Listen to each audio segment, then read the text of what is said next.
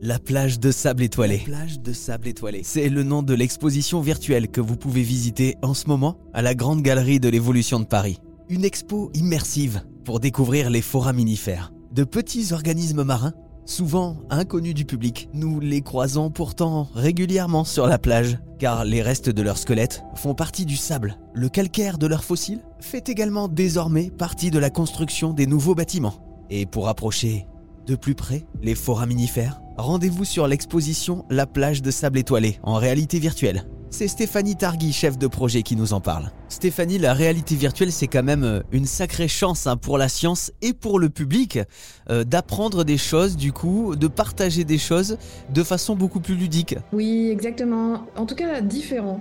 Au muséum, nous, nous misons sur la variété des expériences que nous offrons à nos visiteurs. Donc nous poursuivons évidemment euh, la conception d'expositions euh, traditionnelles avec des objets euh, naturels, issus du monde naturel. Mais aujourd'hui, on s'intéresse beaucoup à ces nouveaux formats, réalité virtuelle notamment, qui permet soit de présenter de manière très compréhensible et appréhendable par nos visiteurs des concepts assez abstraits. C'est le cas de la théorie de l'évolution, l'arbre du vivant, ou même de représenter des, environnements disparus ou des espèces disparues en 3D et de les animer de manière euh, assez réaliste.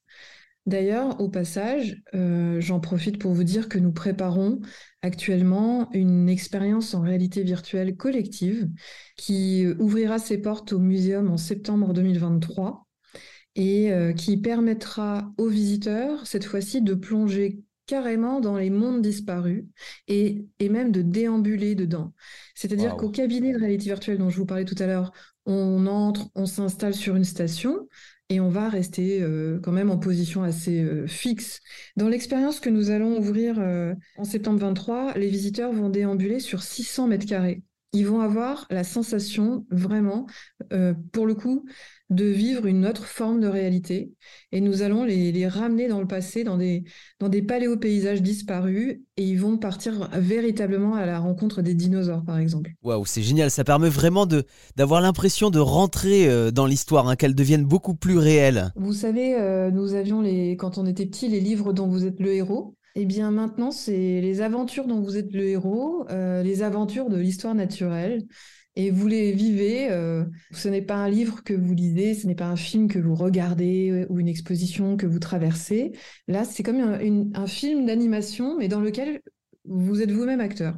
Donc c'est vraiment un, pour nous effectivement un format euh, inédit, mais aussi exceptionnel de raconter autrement l'histoire naturelle. Hmm. C'est vraiment une grande chance d'arriver à ce moment de maturité de la technologie et puis aussi de bénéficier en France d'avoir des studios euh, exceptionnels. Euh, je ne les ai pas cités, mais euh, comme Lucid Realities qui a, réalisé et produit la plage de sable étoilé ou, ou Emissive avec lesquels nous travaillons le projet dont je vous ai parlé qui ouvrira en septembre 23. Et il nous tarde de vivre ça, ça va être génial. Plonger au cœur de la science grâce à la réalité virtuelle. Et d'ailleurs, il n'y a pas que la plage de sable étoilé hein, pour l'instant. Euh, en VR au Muséum d'Histoire Naturelle, il y a aussi d'autres expériences. Voyage au cœur de l'évolution notamment. La plage de sable étoilé en ce moment à la Grande Galerie de l'Évolution à Paris.